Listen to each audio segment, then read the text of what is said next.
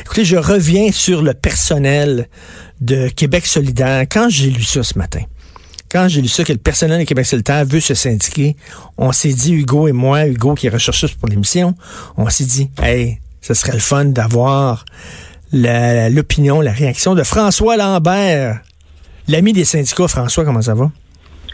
Écoute, quand tu me demandes mon opinion, moi, je suis toujours disponible. mais, alors, écoute, je Richard, c'est une joke. Écoute, j'ai vu ça passer tantôt, j'ai fait comme, ça vient d'un site, euh, mon premier réflexe, là, je pensais que ça venait d'un site satirique, tu sais, comme Le Revoir ou euh, Pravda ou... Euh, oui.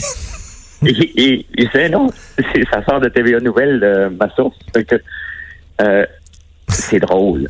Tu peux pas trouver ça plus drôle que ça, c'est l'ami du peuple. Le peuple, ceux qui défendent le peuple. Mais, mais, mais, je... mauvais employeurs. mais, j'espère que j'espère que tu es comme moi et que tu appuies le personnel de Québec solidaire. Ça, ça, ça fait l'exploitation du petit travailleur. Ça fait. Ben, écoute, si, si les, les, employés veulent se syndiquer, c'est qu'ils se sentent tout le temps exploités. Ils font, euh, si tout va bien, il n'y a personne qui veut se syndiquer, il n'y a personne ben oui. qui va avoir ça. Si tu as des bonnes conditions de travail, si tu es respecté, que tu penses que tu as un salaire euh, mieux qu'ailleurs, tu peux pas te syndiquer. Donc, c'est toutes des conditions qui font que les gens, à un moment donné, veulent et pensent qu'ils vont avoir des conditions différentes. Mais là, écoute, c'est une blague de voir Québec solidaire les amis du peuple, ceux qui parlent au peuple, ceux qui s'habillent comme le peuple, ben, ils sont des mauvais employeurs. Et là, il va-tu avoir quoi? Il va-tu avoir un conflit de travail Québec solidaire? Imagine-toi s'il faisait la grève dans la prochaine élection. mais tu sais, tu sais que les employés des syndicats, les gros syndicats, leurs employés sont syndiqués, mais leurs employés sont syndiqués. Ils peuvent pas être syndiqués par leurs syndicats. Parce que là, tu peux pas être syndiqué par ton propre syndicat. Donc, j'imagine que les employés des grosses centrales syndicales sont syndiqués, mais dans d'autres syndicats. Je sais pas comment ça fonctionne. C'est une bonne question. Mais, tu sais, euh, Richard, euh, ce qui est bizarre, là, c'est que dernièrement, tous les, les, gens qui sont syndiqués ont perdu le droit de, se, de, de, faire la grève. Et ça, c'est un peu bizarre, hein, parce que il y a toujours une loi spéciale qui va arriver. Est-ce que le, Québec solidaire va vouloir voter une loi spéciale pour ramener ses employés au, travail dans un conflit? Parce que tu as vu, regarde, Post Canada, conflit de travail, loi spéciale. Ben il, y a, quelques années, la construction, conflit de travail, loi spéciale. Les conflit, loi spéciale.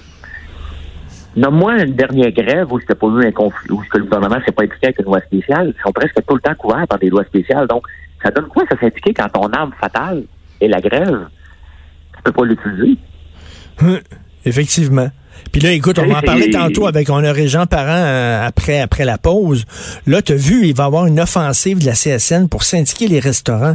Écoute, moi, si j'étais propriétaire de resto, que mes employés voulaient se syndiquer, je fermerais la place. Je fermerais la place avec la, le, ah, peu, le, peu, de marge de profit qu'ils ont dans les restaurants. Moi, j'en connais des gens qui travaillent dans les restos. Je suis souvent dans les restos. Là. Ils travaillent comme des fous, ces gens-là. Les propriétaires de restos travaillent comme des fous. Ils mettent leurs chemises, ils mettent toutes leurs économies. Euh, ils ont très, très peu de marge de profit. Puis là, écoute, là, tu vas avoir des employés qui sont syndiqués et qui veulent avoir un meilleur salaire. Écoute, tu fermes la place. ferme la place. C'est bien évident. Un, le syndicat vient aussi avec une augmentation potentielle de salaire. Il faut que tu tes conditions de travail, mais on s'entend dans une cuisine, là, tu t'arranges avec ce que tu as. Hein? Et t'as le plongeur, des fois, qui peut être le cuisinier, il manque de personnel criant. Ben oui. Ils travaillent des gens comme un fou, puis là, ils veulent se syndiquer. Tu sais, les syndicats, des fois, on dirait qu'ils sont, dernièrement, sont hyper agressifs. C'est comme s'ils sont, tu sais, le Samsung, là. On dirait qu'ils s'attaquent partout parce qu'ils semblent qu'ils en perdent beaucoup. Euh, mais tu sais, ils s'attaquent aux mauvaises personnes. Ils s'attaquent au restaurant, tu vois pas là. c'est les, restaurants, c'est des petits, petits business. Moi, je connais pas de propriétaires de resto, là, que les autres font la bamboula puis ont du fun pendant que leurs employés travaillent, euh, euh puis qu'eux autres, ils, ah ouais, les millions, puis ils s'en vont à gauche, à droite. C'est des gens qui travaillent comme des malades mentaux. Ils travaillent ben, super fort. J'écoutais, euh, voyons, je, le, le, propriétaire du Stocky, là. Oui, euh, euh, voyons, à toi, lui, là. oui, oui, lui, là. Ben écoute, il était en entrevue l'autre jour, puis il disait encore comment il travaillait fort. Mais c'est fou. Et qu'il fait ses légumes en conserve pour essayer d'économiser pour l'hiver. Pour, quand même, que ça coûte cher à les manger au toquet, ben, il fait quand même des réserves pour être capable d'offrir un produit de qualité qui coûte pas trop cher aux clients. Il travaille d'arrache-pied. Bref, euh, le, le, les syndicats n'ont pas d'affaires dans les restaurants. il faut donner, faut donner un break Tenez un break, sinon il n'y a personne qui va ouvrir un restaurant. Ils vont dire, regarde, je suis déjà pris à la gorge au bout. Là, si en plus, je demande des gens qui veulent pas travailler le week-end, ils veulent pas travailler le, soir, ils veulent avoir une augmentation de salaire, tu regardes, m'a fermé à la place. Là. Ça vient ben Merci beaucoup, François. Merci. Merci d'avoir pris le temps. Hein? J'ai 30 secondes. Oui, oui, donc. J'ai une anecdote. Hier, j'allais tourner une émission et qui était à l'émission juste avant moi? Catherine Dorion qui est venue me voir. C'est vrai? Est-ce que c'était ben bien? C'était-tu correct?